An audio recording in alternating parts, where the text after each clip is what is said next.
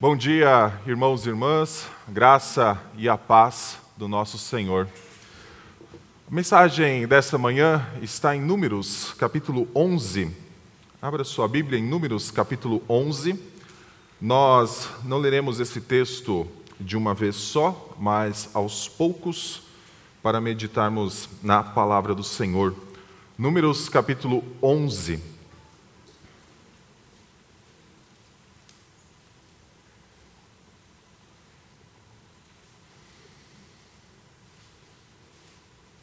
Uma das características mais constantes que lemos a respeito do povo de Israel que deixou o Egito no êxodo que o Senhor providenciou para ele é que constantemente esse povo parecia se colocar em momentos de insatisfação com o Senhor ou com Moisés e acabava murmurando então em meio a toda a trajetória.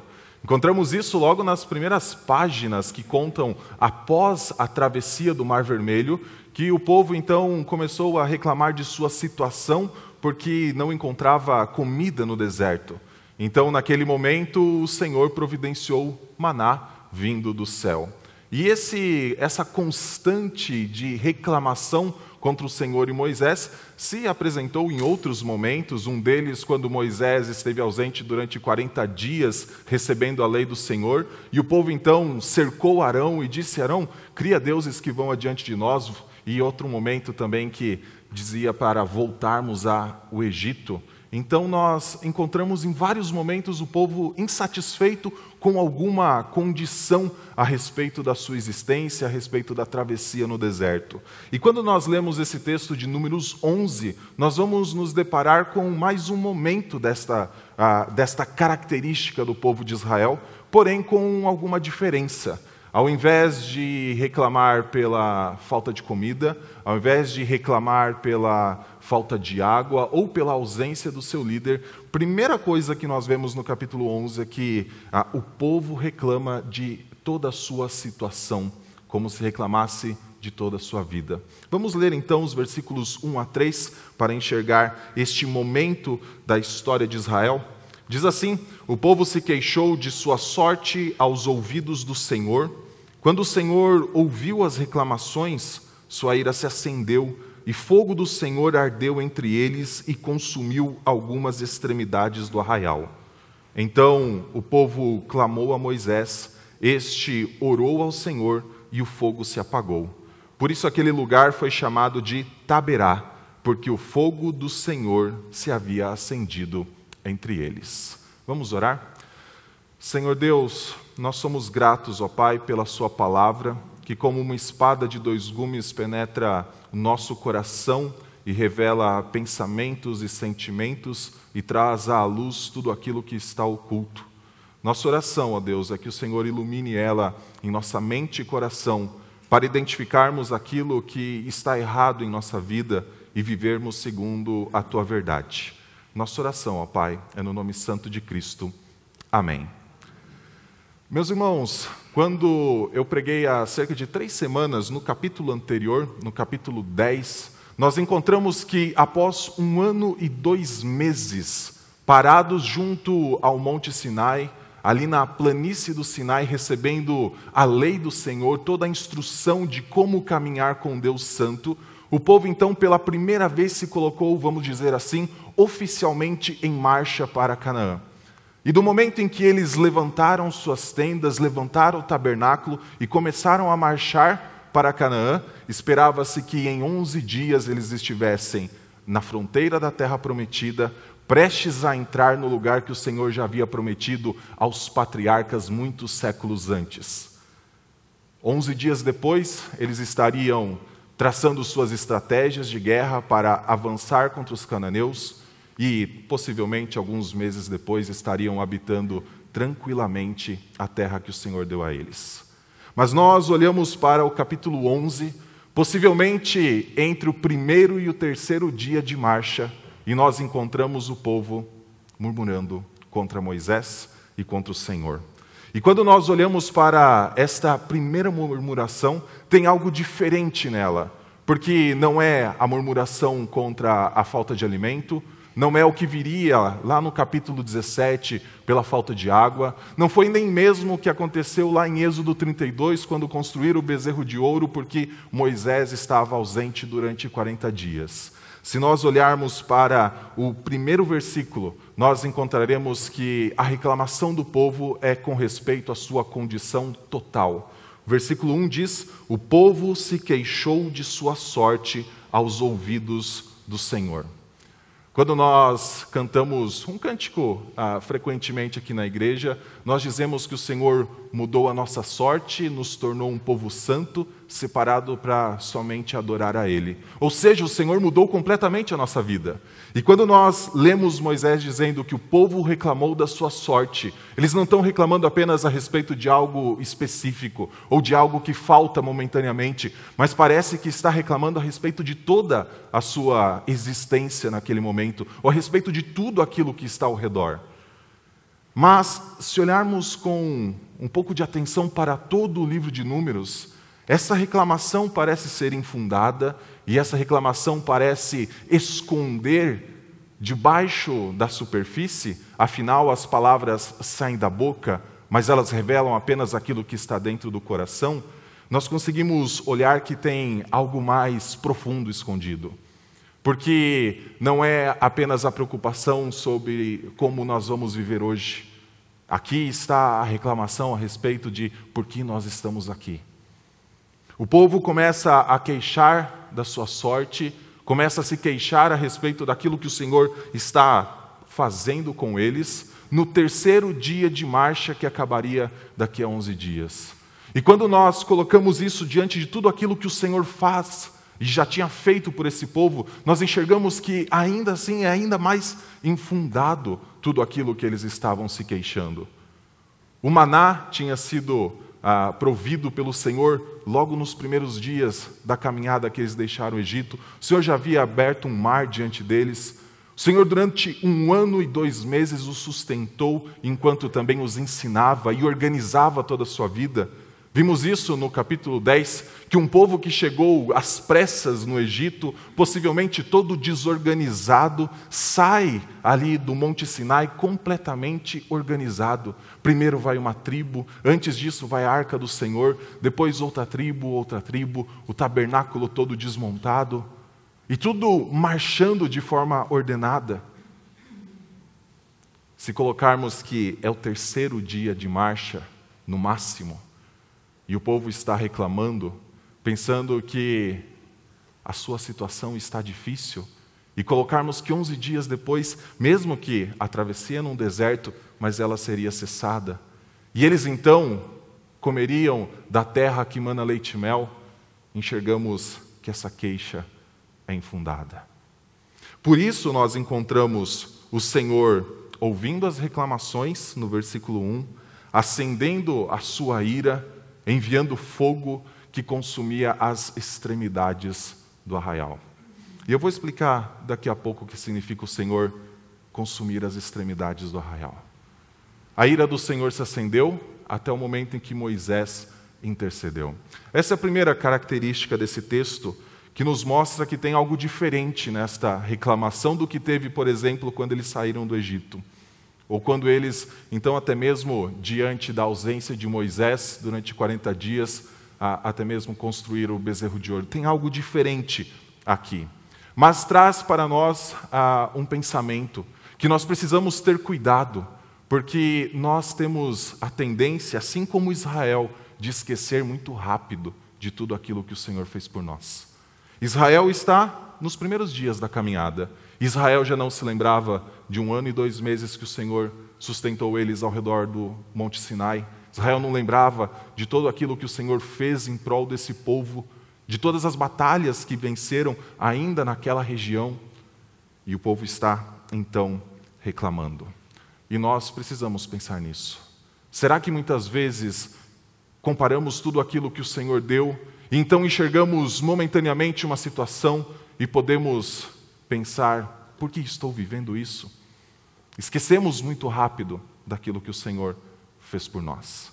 Segunda característica que eu acredito ser um pouco diferente de todas aquelas que Israel viveu no passado, está do versículo 3, 4 até o versículo 6, quando nós encontramos um grupo muito específico reclamando a respeito daquilo que estavam vivendo. Agora não é uma reclamação a respeito de toda a existência, mas volta a reclamação a respeito de alimento. Versículo 4: E o populacho que estava no meio deles veio a ter grande desejo das comidas dos egípcios.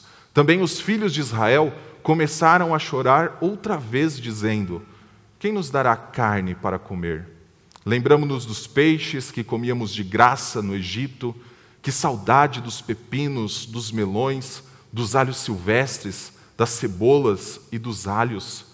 Mas agora a nossa alma está seca e não vemos nada a não ser este maná.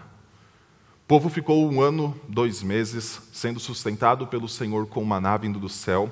Mas aqui no versículo 4 nós enxergamos um termo que parece designar um grupo muito específico que está reclamando a respeito, primeiro, da ausência de algo, que é as comidas que eles tinham no, no Egito. Mas então no versículo 4 diz que esta reclamação desse grupo específico leva o povo a reclamar novamente. Tinha cessado a primeira depois de Moisés interceder, depois da ira do Senhor se apagar, mas novamente o povo se encontra reclamando, mas agora sob a influência de um outro grupo, que está descrito no versículo 4 como um populacho. Se nós olharmos para Êxodo, capítulo 12, do versículo 37 ao versículo 38, nós encontraremos quem é esse grupo descrito aqui com este termo populacho. Diz que quando os filhos de Israel deixaram a terra de Ramsés rumo a Sucote, subiu com ele no meio deles um misto de gente. Então, quando Israel deixou o Egito, não saiu apenas o povo hebreu, mas saiu também estrangeiros que possivelmente foram reduzidos na mesma época à escravidão lá no Egito. Então, é esse povo que sobe com Israel rumo ao Monte Sinai, que sai da terra do Egito e agora está aqui no terceiro dia de caminhada, lembrando-se daquilo que eles viviam no Egito. E quando eles lembram disso, e diz o termo, e é muito importante, eles tiveram grande desejo das comidas dos egípcios. Isso leva o povo de Israel a começar a reclamar. Então tem um start essa segunda reclamação. Não é a primeira, que o povo está reclamando a respeito de toda a sua situação, mas é com respeito a algo muito específico e originado de um grupo muito específico. Então o povo reclama da sua situação com relação à comida. Lá no Egito nós tínhamos de graça melões, alhos, peixes. E se nós olharmos para a ideia de que eles tinham de graça, não é bem assim. Afinal, um povo reduzido à escravidão, que é alimentado por aqueles que são seus senhores, não está sendo alimentado de graça. A sua vida está sendo custada naquele momento. Eles precisam dedicar toda a sua força de trabalho para então talvez comer peixes, melões, alhos, porós e todos os alimentos que aqui estão descritos. Mas o que mais chama atenção é que a reclamação não é apenas pela saudade do que se tinha no Egito, com uma suposta ideia de que lá se comia de graça. O problema é que o povo começa a reclamar daquilo que vem da mão do Senhor. E o povo começa a dizer: agora nós só temos esse maná. Nós estamos entediados dessa comida, nós estamos entediados desta rotina que o Senhor nos deu, e uma rotina que o Senhor já alimentou por um ano e dois meses. Então Moisés faz uma defesa, vamos dizer assim, do maná. E essa defesa nos revela que muitas vezes as nossas murmurações são porque nós interpretamos o que está acontecendo conosco de forma incorreta. Olha o que ele diz no versículo 7. O maná era como semente de coentro e a sua aparência era semelhante a de bidélio. O povo ia por toda parte e o colhia. Eles o moíam em moinhos ou socavam em pilões. Depois o cozinhavam em panelas e deles faziam bolos. O sabor do maná era como o de bolos amassados com azeite. Quando de noite descia o orvalho sobre o arraial, sobre este também caía o maná. O povo está reclamando da existência exclusiva do maná como alimento.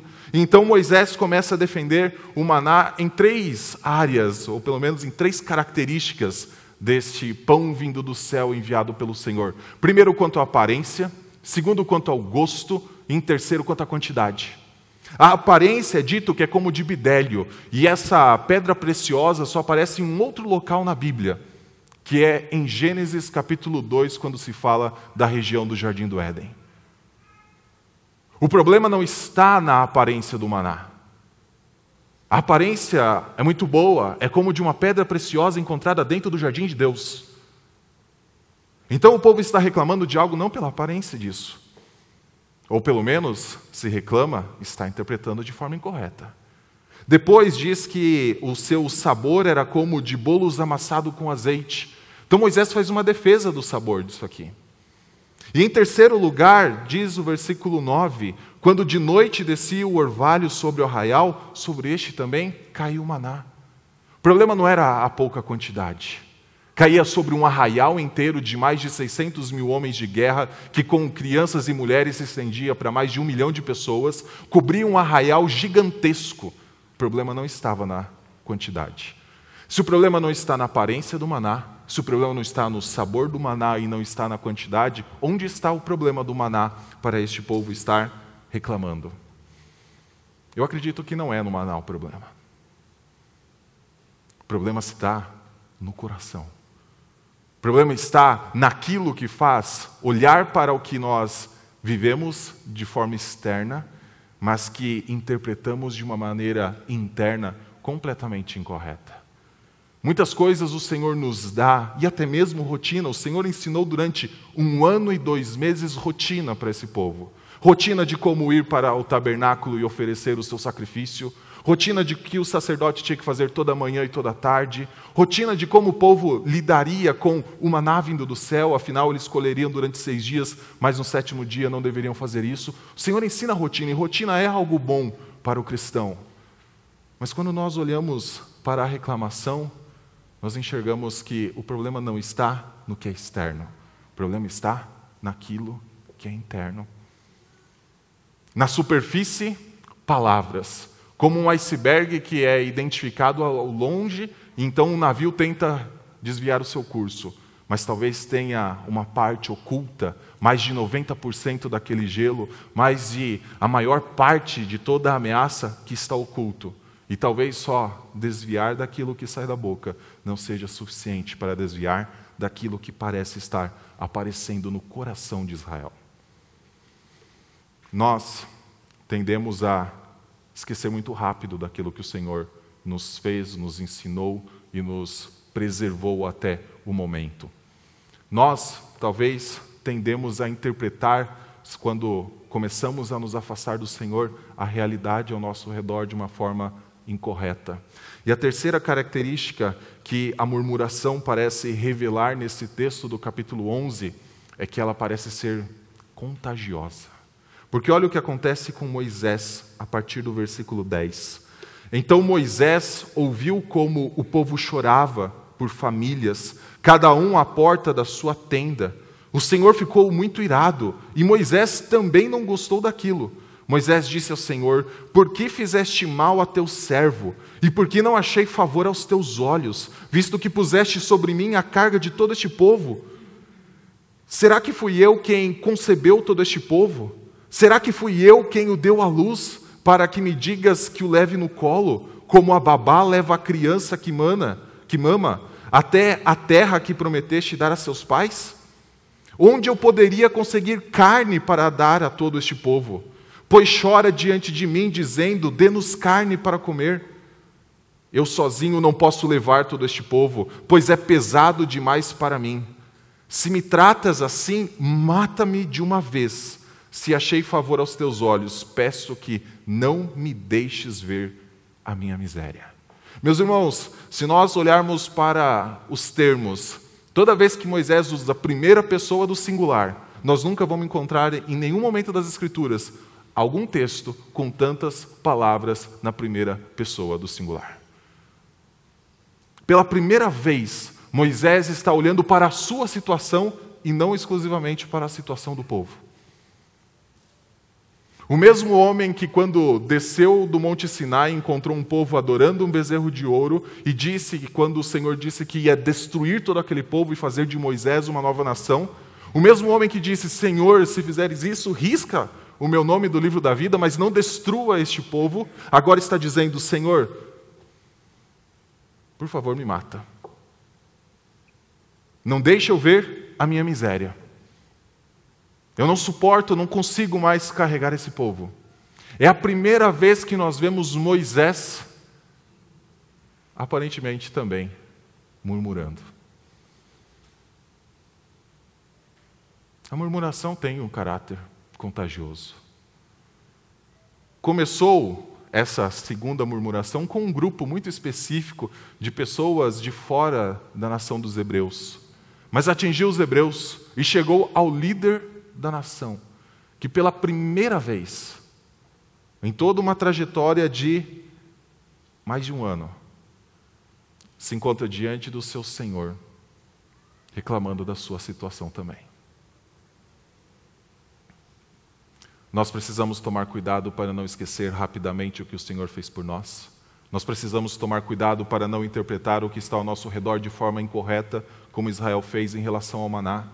E nós precisamos tomar cuidado também para que aquilo que parece muito pequeno, parece apenas um desabafar do, de nossa alma, um desestressar, não se torne algo constante em nossa vida e então revele algo que pode estar mais profundo no coração. O Senhor começa então a tratar, primeiro ele vai tratar Moisés, depois ele vai tratar o seu povo, então, em terceiro lugar, ele vai tratar o populacho que estava no meio do seu povo. Versículo 16: O Senhor disse a Moisés: Reúna para mim setenta homens dos anciãos de Israel, que você sabe que são anciãos e superintendentes do povo, e traga-os diante da tenda do encontro, para que estejam ali com você.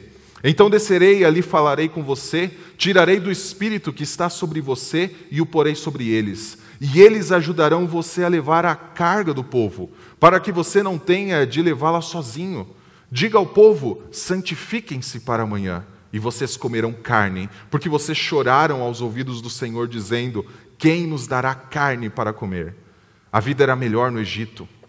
Por isso o Senhor lhes dará carne, e vocês poderão comer, não comerão um dia, nem dias, nem cinco, nem dez, nem ainda vinte mas um mês inteiro, até que saia pelo nariz, até que fiquem com nojo dela, porque vocês rejeitaram o Senhor que está no meio de vocês e choraram diante dele, dizendo: Por que saímos do Egito? Moisés, porém, respondeu: Este povo, no meio do qual estou, é seiscentos mil homens em pé. E tu dizes: Eu lhes darei carne e eles a comerão durante um mês inteiro? Quantos rebanhos de ovelhas e de gado teríamos de matar para que tivessem o suficiente? Ou será que bastaria se ajuntássemos para eles todos os peixes do mar? Porém, o Senhor respondeu a Moisés: Será que a mão do Senhor se encurtou? Agora mesmo você verá se a minha palavra se cumprirá ou não. Moisés saiu e contou ao povo as palavras do Senhor. Ele reuniu setenta homens dos anciãos do povo e os pôs ao redor da tenda. Então o Senhor desceu na nuvem e falou com Moisés, e tirando do espírito que estava sobre Moisés, o pôs sobre aqueles setenta anciãos. Quando o espírito repousou sobre eles, profetizaram, mas isto nunca mais se repetiu. Porém, dois homens ficaram no arraial. Um se chamava Eudade e o outro Medade o Espírito repousou sobre eles porque estavam entre os inscritos, mesmo que não tivessem ido à tenda, e profetizavam no arraial. Então um jovem correu e anunciou a Moisés: Eudade e Medade estão profetizando no arraial. Josué, filho de Num, auxiliar de Moisés, um dos seus escolhidos, respondeu e disse: Moisés, meu senhor, ordene que parem com isso. Porém, Moisés lhe disse: Você está com ciúmes por mim? Eu gostaria que todo o povo do Senhor fosse profeta, que o Senhor lhe desse o seu espírito. Depois Moisés se recolheu ao arraial, ele e os anciãos de Israel. Nessa, nesse trecho, que vai do versículo 16 até o versículo 30, nós encontramos o Senhor lidando tanto com Moisés quanto com Israel. Primeiro, o Senhor parece ah, olhar para ambos de uma maneira em que o auxílio a um também redundará no auxílio a outro. Nós encontramos o Senhor falando: reúna 70 homens, porque eu tirarei do seu espírito e compartilharei com esses 70 homens. Então o Senhor está reduzindo a carga de Moisés. Moisés, que acabou dizendo que esse povo é pesado demais para mim, o Senhor então está tratando o seu servo, então reduzindo a sua carga, algo que no passado o seu sogro tinha orientado ele também a dividir o grupo ah, em vários pequenos grupos de 100 pessoas, 50 pessoas, porque o povo estava o dia inteiro diante dele, uma fila que não tinha fim, ah, trazendo as suas causas para Moisés julgar. Então o Senhor está, de uma maneira aqui, reduzindo a carga do seu servo. E o Senhor, automaticamente, também está ajudando o povo, porque esses 70 homens também teriam a função de auxiliar esse povo que agora encontrava-se reclamando, a entenderem toda a situação que estavam vivendo. Então, os 70 homens se reúnem ao redor da tenda. O Senhor então compartilha do seu espírito com os 70, porém dois ficaram no arraial. E é nesses dois que ficam no arraial que nós encontramos que Moisés foi tratado. E Moisés reconheceu o que estava acontecendo ali. Diz que Eudade e Meudade então profetizam, ficaram longe dos 70, ficaram no meio do arraial, profetizam lá no meio do arraial, e um jovem sai correndo contar para Moisés o que está acontecendo. E Josué, e eu acho muito interessante sempre que Josué é se referido como servo de Moisés, porque depois que Josué morre, ele é chamado pela primeira vez de servo do Senhor, sempre foi chamado de servo de Moisés, servo de Moisés, mas tem um momento que ele é chamado de servo do Senhor, quando nós podemos dizer que ele guardou a carreira, cumpriu tudo aquilo que estava para ele designado. Mas Josué aqui parece estar no início da sua caminhada também, aprendendo, né? um ano e dois meses também aprendendo com o povo, também aprendendo com Moisés. Ele fala: Moisés, proíbe que eles façam isso. Proíbe que esses dois que estão longe dos 70 aqui profetizem. E a resposta de Moisés mostra que aqui está um homem do Senhor sendo tratado pelo seu Senhor. Versículo 29 fala: Você está com ciúmes por mim? Eu gostaria que todo o povo do Senhor fosse profeta e que o Senhor lhe desse o seu espírito. Eu gostaria que todos tivessem isso aqui.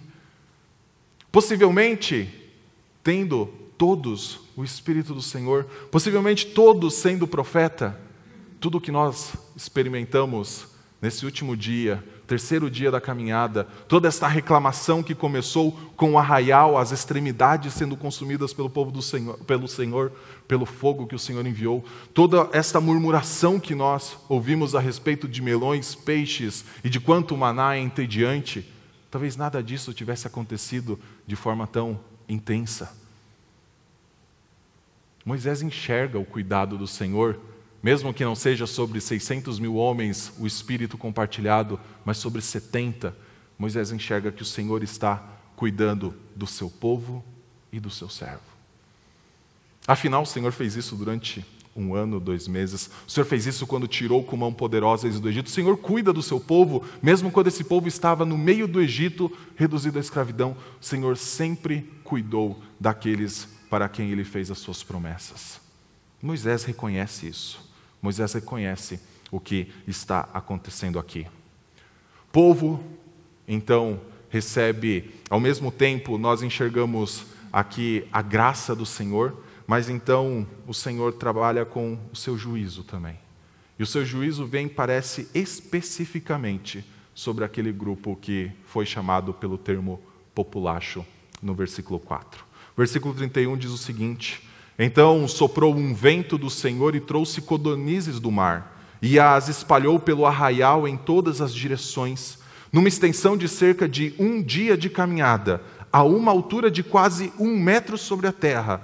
Todo aquele dia e toda aquela noite, e também no dia seguinte, o povo se levantou e recolheu as codornizes. O que menos recolheu teve dez montões, e as estenderam para si ao redor do arraial, enquanto a carne ainda estava entre os seus dentes, antes que fosse mastigada, a ira do Senhor se acendeu contra o povo e feriu com uma terrível praga.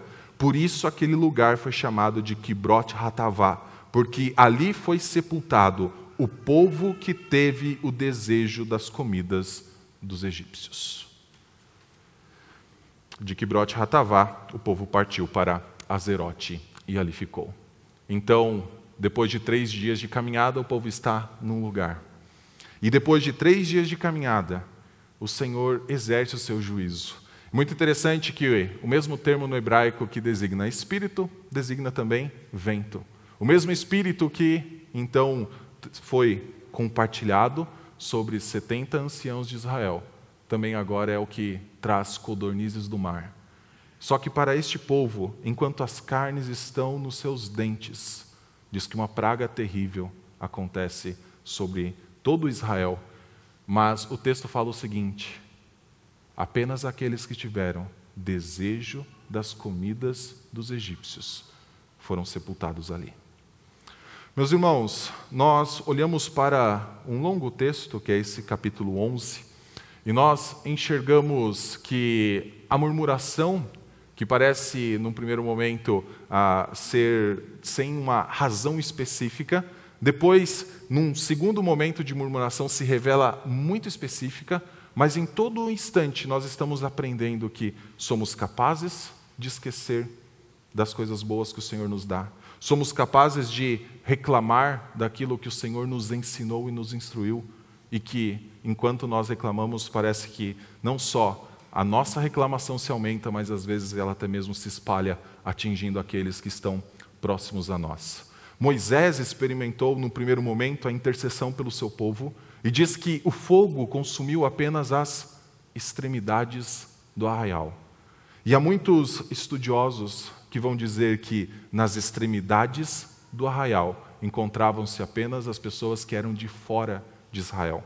Quando olhamos para o livro de Números, diz que as tribos se colocavam em quatro cantos ao redor do tabernáculo, três tribos em cada canto, com algumas tribos mais próximas do tabernáculo, outras mais distantes, até que chegava uma terceira tribo em cada dos cantos, na extremidade mais distante, e fora dessa extremidade, então se encontravam os estrangeiros. Então se encontrava esses que, no versículo 4, parecem iniciar uma segunda reclamação que leva então o povo a reclamar junto com eles. O que eu gostaria de encerrar essa mensagem dizendo: quando nós olhamos para ah, toda essa história, nós enxergamos um povo que, nas palavras, estava revelando uma insatisfação, mas que, no seu coração, parecia começar a revelar algo mais profundo. Aqui parece ser apenas a ponta do iceberg. Para o populacho distante do Senhor, essas pessoas que aparentemente não foram ah, cobertas completamente pela graça especial do Senhor, essas pessoas estão revelando algo que viria a ser de Israel no capítulo 15. Aqui é o início de Israel demonstrando em 11 dias a sua incredulidade. Em 11 dias eles estariam dentro de Canaã, mas eles acabaram não entrando na terra que o Senhor prometeu.